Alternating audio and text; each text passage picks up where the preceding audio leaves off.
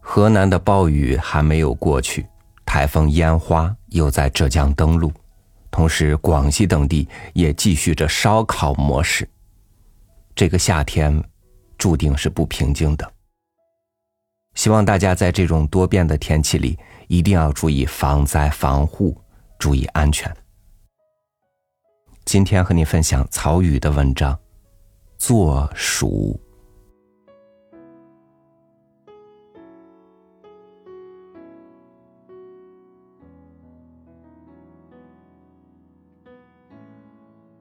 都说春天和秋天短到了没有。夏天总是那么长，冬天总是那么深。时长当然是问题之一，更多的大抵是因为当年的寒和暑都是难熬的。人居酷暑，自然不好受，于是就要避暑、消暑、解暑。用老舍先生的话，暑。是不应当避的。人把暑都避了，老天爷把一整个夏天都拿掉了，粮食还能有什么收成？何况这暑，也不是说避就避得开的。海边、森林，找个所谓的避暑胜地，路上的舟车劳顿、汗流浃背就不多说了。到了一看。人山人海，比家里聒噪。可是，好像长长的夏天不离家几天，好像就受不住亲友的盘问。哎呀，老待在家里，也不出去避避暑吗？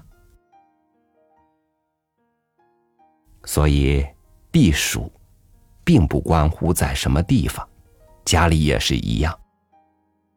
抹不开脸面的。才挑个名字如雷贯耳的地方出走几天，回来好打发来客的盘问。至于说解暑，也是不成立的。有人说，不对呀，你看从前，一个绿油油的西瓜，在水井里泡过一夜月光，第二天晌午吃起来，简直凉到心坎儿，最是解暑。《水浒传》里杨志一伙儿不就是他那一口解暑的酒才丢的生辰纲吗？小时候的摇头电扇，晃荡来晃荡去，风一来就凉快，风一走又热起来。还有如今的冰箱、空调，都是消下解暑的利器。其实，暑是解不了的。就像用海水解渴，只会越喝越渴，而且一旦习惯就戒不掉了。略有一丝热意，就会去拉冰箱，去开空调。夏天是什么模样，不得而知，因为自己是躲过来的。这让我想起了小时候爷爷的策略：坐暑。清早，门前的梧桐刚刚直起影子，他已经坐在了藤椅上，手里的蒲扇见或摇上两下，这一坐就是个把小时，看看树，望望天，直到早饭时间。有时还会捧着书埋头晨读，不外乎也就是《聊斋志异》《隋唐演义》这类闲书。中午饭后，他又坐在树荫里的藤椅上，穿着背心，光着脚，脚边一缸茶水蓄得满满的。有风就吹着风，没风就自己摇扇。眼见太阳底下能走人了，他才忙活起别的事。夜晚，他还是静坐，当然是被我馋的。他看过的故事还没倒给我呢。有时，即便我已经睡着了，他还是会静坐良久，多少热浪暑涛，人人皆说是苦夏，可在爷爷那里，总是平静如水。不是避暑解暑，而是坐暑。不知他是不是读过苏轼？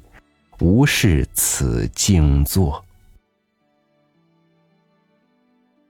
爷爷去世后，父亲吴氏也喜欢静坐，一个人也不说话，干干巴巴坐在那儿。我打趣说这是得了爷爷的真传，父亲却小声说：“你不知道。”你妈那一点就着的火脾气，就像夏日里的毒日头。这样不声不响坐半天，最降火，最避暑。